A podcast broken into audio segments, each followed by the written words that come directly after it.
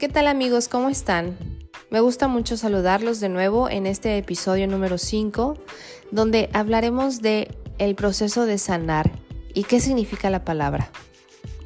Antes de comenzar, como ya me es costumbre, me gustaría comenzar con una frase que me gustaba mucho escuchar de pequeña en la escuela y sobre todo por parte de mi abuela y mi madre, que cuando nos lastimábamos, nos caíamos, nos raspábamos, nos machucábamos, íbamos inmediatamente en busca de la protección y el apapacho de mamá, de papá o de abuelitos, en este caso mi abuelita. Y con mucho cariño sobaban el dedo, la rodilla, sanaban aquella pequeña herida y te decían, sana, sana, colita de rana. Para mí, yo creo que para muchos de nosotros esas palabras tenían muchísimo valor, porque eran como mágicas, ¿sabes? Era como que aunque aún el golpe, el raspón siguiera ahí, sabías que había sido atendido con el mejor apapacho que era el de tu mamá o tu abuelita. Y que sabías que esas palabras eran mágicas y continuabas jugando aunque estuvieras herido. ¿Por qué lo menciono? Justamente este poder que tiene la palabra, justamente este, esta connotación que le damos a las frases, también cómo lo vamos percibiendo de quienes vienen, es tan importante en el proceso de nuestra vida. El sanar es una cadena, es una consecuencia, un origen y un resultado. Es como un círculo virtuoso que van muy de la mano con la responsabilidad de vivir. ¿Para ti qué es vivir? ¿Qué significa verdaderamente? ¿Alguna vez lo has analizado? ¿Alguna vez te lo has preguntado qué significa vivir? Para muchos es esta, este proceso que tenemos de manera natural y que damos por hecho, que ni siquiera ya no somos conscientes, como el respirar, el moverme, el transitar por este planeta, llevando a cabo actividades básicas que me puedan ayudar a sostenerme en el día al día, como el trabajar, el generar algún ingreso para poder cubrir las necesidades básicas como comida, eh, vestido, educación, en el caso de quienes estudian, en el caso de quienes pagan la educación y la crianza de hijos, pero yo creo que es vivir es va más allá de eso. Vivir es una manera de tomar responsabilidad de cada uno de nosotros. Siendo adultos, llegando a una edad en la que somos conscientes de lo que en teoría deberíamos hacer para estar bien en todos los aspectos, físicamente, emocionalmente, psicológicamente, eso es tomar responsabilidad de mi propia persona, de mi vida. Claro que cuando somos niños, bueno, pues corresponde el cuidado a los tutores o padres. Entonces también es parte de nuestra responsabilidad cuando estamos a cargo de algún infante mostrarle el camino para que aprenda a vivir y no solamente a sobrevivir.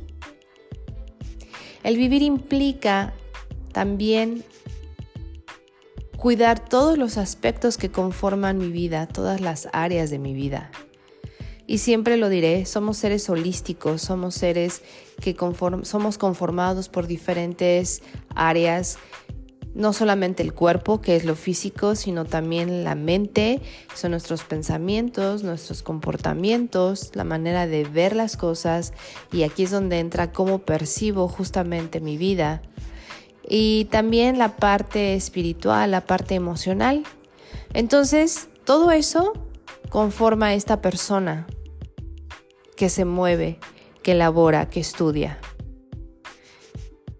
Muchas veces somos responsables de los demás, nos hacemos responsables, eh, perdón, adquirimos responsabilidades y cuidamos de otros, pero nos olvidamos de cuidarnos de nosotros mismos, de proveernos lo mejor. Cuando hablamos de sanar, hablamos justamente de prevenir, ¿sabes? De no llegar al punto en donde pierda la salud y hablo nuevamente física, emocional. debemos adquirir una cultura de prevención. Es muy válido asistir al médico, asistir a la terapia que me haga sentir bien, que me que cada uno nos, nos funcione, ¿sabes? Definitivamente no a todos nos funcionan las mismas cosas. Pero creo que sí debería de ser un común denominador el ser consciente, responsable de mi vida y hacer todo lo posible por darme una buena calidad de vida. Y no necesariamente implica mucho dinero o mucho esfuerzo. Implica el conocerme, implica el saber quién soy, implica el reconocer qué cosas son las que me llenan, las que me gratifican, las que me hacen sentir bien, las que me pueden arrancar una sonrisa, identificar aquellas cosas y aquellas situaciones que también me motivan. Claro que es importante llevar a cabo esas acciones, esas obligaciones que también son diversas dependiendo de cada quien, ¿no?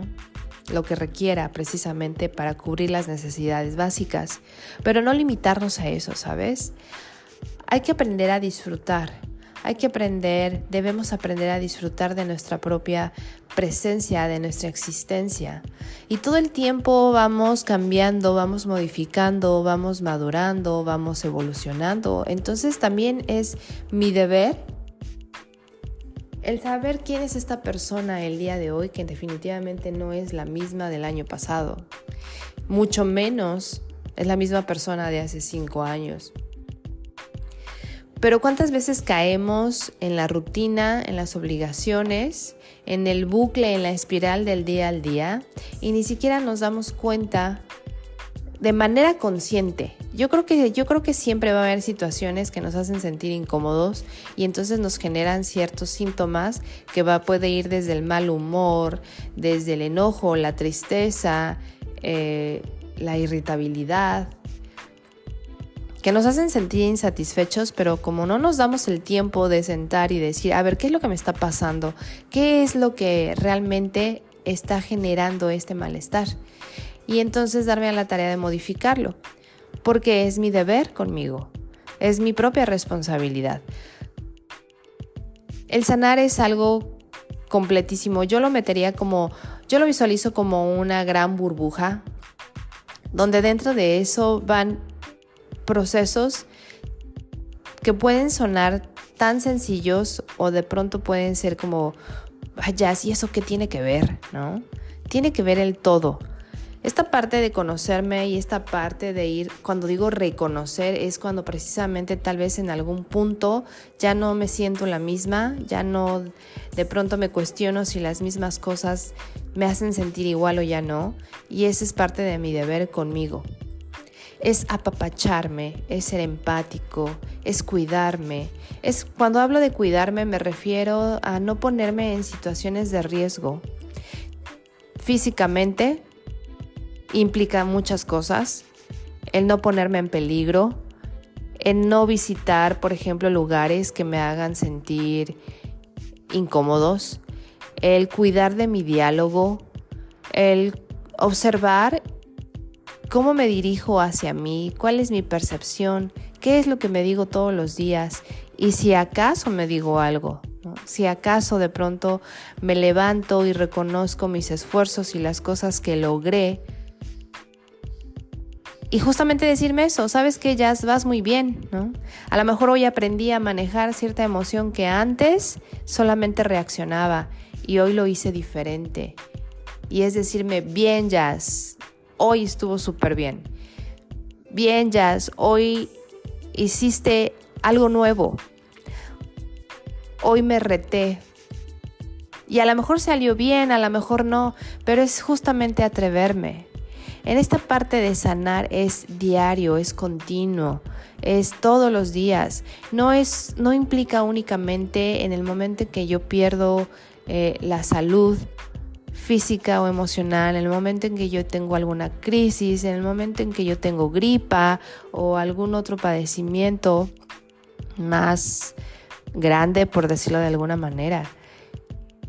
Si yo cuido de mí, si yo cuido de mí todos los días, si yo me doy la oportunidad de estar conmigo, de aprender a conocerme y sobre todo proporcionarme eso que me hace feliz. Y hablemos de los puntos ¿no? que me pueden proporcionar un mejor cuidado y una mejor calidad de vida. Siempre en consulta comienzo por la pregunta de, bueno, ¿y qué haces? ¿Cómo es tu día a día entre semana? ¿Y cómo es tu día en el fin de semana? Y de pronto caemos en la conciencia de, ah, caray, hago lo mismo todos los días y no me había dado cuenta que esto no me está gustando y que esto no me está ya funcionando. Caemos en cuenta también que de pronto tengo cosas muy padres que he llevado en el día al día, pero las hago de pronto como lo normal y no las reconozco o de pronto me caigo en cuenta cuando me pregunta Jazz en consultorio, oye, ¿y qué haces día a día? ¿Qué te gusta? Ah, caray. No lo sé. Entonces es parte también importante el hecho de modificar hábitos. Los hábitos reeducan la mente y por consiguiente también tienen un efecto en el cuerpo. Consideremos buenos hábitos desde el dormir bien. Y cuando hablamos de dormir bien, yo sé que habemos personas que sufrimos de insomnio. Pero es procurar tener un, buen hábito de sueño, de tratar de ir a la cama sin eh, artefactos electrónicos, sin distractores, el tratar de llevar el mismo horario. Yo sé que a veces se nos complica por trabajo. Esta también es una constante. Es que no tengo tiempo ya, es que trabajo más de ocho horas, es que para cuando llego a casa lo único que quiero es ya dormir y a veces no puedo porque también las preocupaciones, etcétera, etcétera. Es tratar de salir, de hacer lo mejor posible, de accionar para llegar a un círculo virtuoso y salir del círculo vicioso.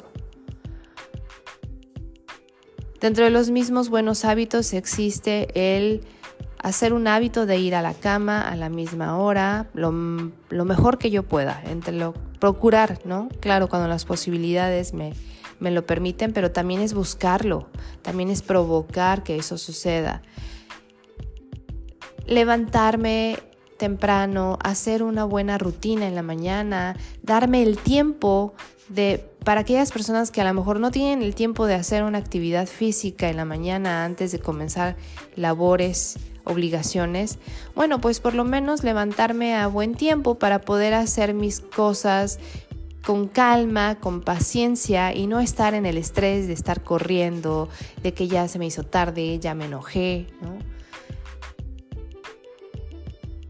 Es alimentarme bien también, una buena alimentación siempre va a generar, ¿sabes? Un buen estado físico, va a hacerme sentir ligero y no solamente en mi cuerpo y en mi estómago, sino también mi, carácter, mi temperamento, mi humor en ese día, por supuesto que también se va a ver afectado de una buena manera, de una manera óptima. Actividad física, siempre, siempre les sugiero actividad física. Desde salte, comienza por 15 minutos salir a caminar. El, el sacar a mi mente de la misma rutina, por supuesto que me va a generar otra percepción, ver las cosas de diferente manera. La actividad física siempre ha estado comprobado que nos ayuda a generar endorfinas, que son justamente ese químico que me hace sentir motivado, que me hace sentir contento. Cuando de pronto digo, ay, hoy estoy de buen humor, ¿no? Eso lo provoca la actividad física. Escoge lo que te guste, lo que esté a tu alcance. A lo mejor por ahora no me puedo meter al gimnasio o no me puedo meter a clases de natación, pero sí tengo a la mano el salir a caminar. Sí tengo a la mano el salir y conectarme con un parque, un bosque si es que lo tienes a la mano, aquellos que vivimos cerca del mar.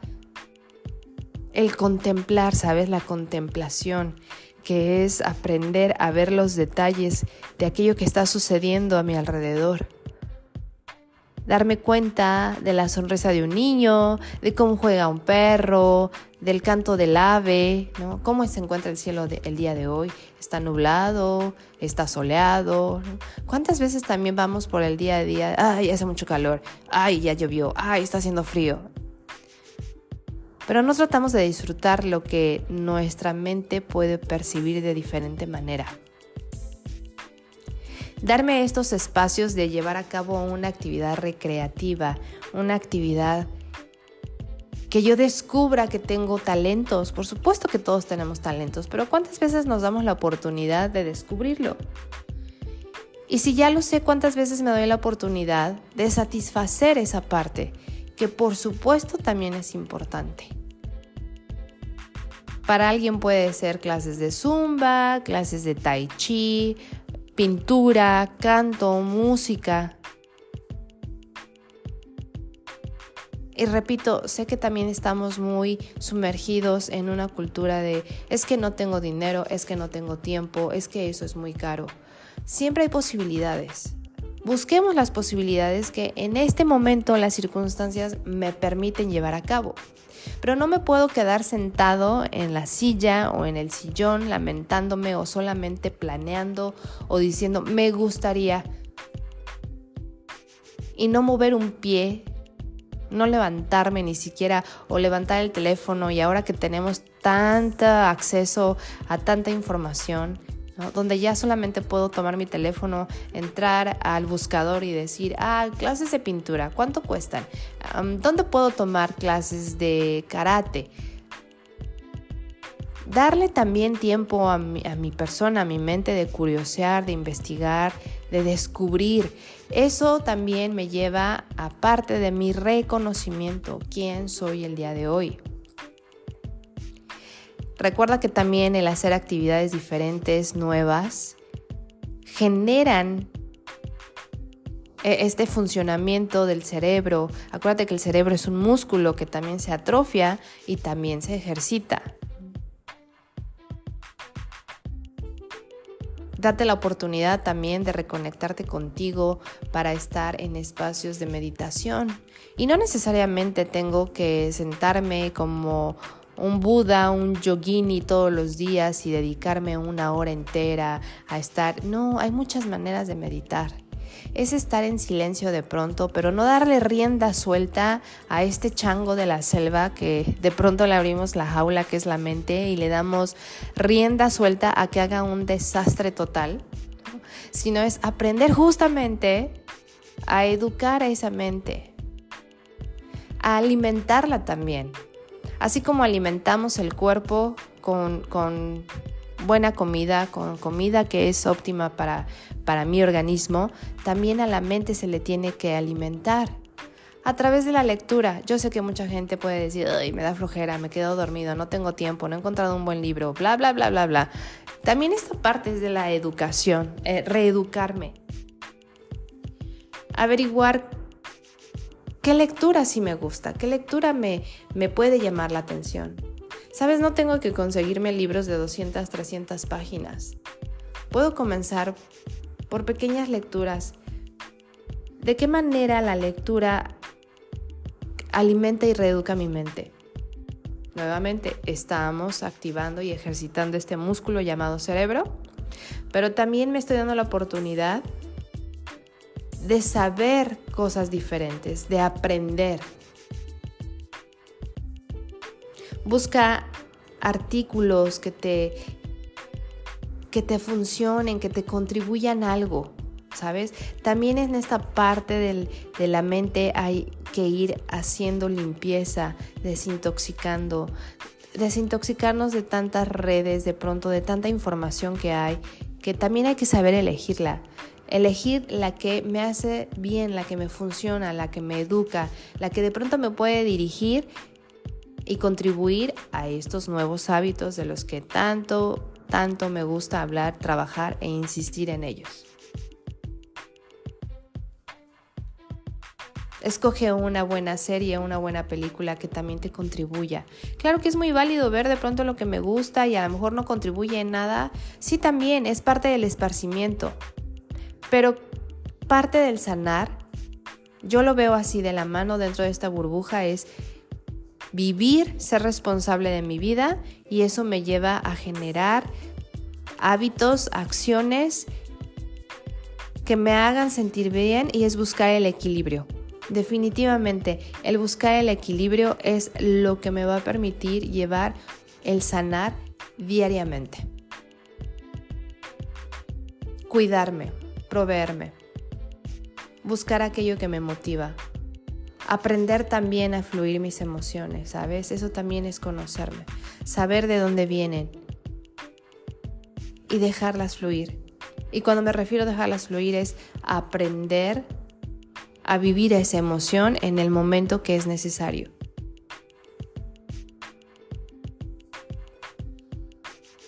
Entonces si te das cuenta, de pronto puede sonar como demasiado, pero en realidad no es demasiado si lo vamos haciendo poco a poquito, día con día, buscando el equilibrio. Sí, definitivamente yo sé que a veces las situaciones, las circunstancias no me permiten tener eh, como este equilibrio todos los días, de llevar a cabo todas estas actividades que puede sonar padrísimo.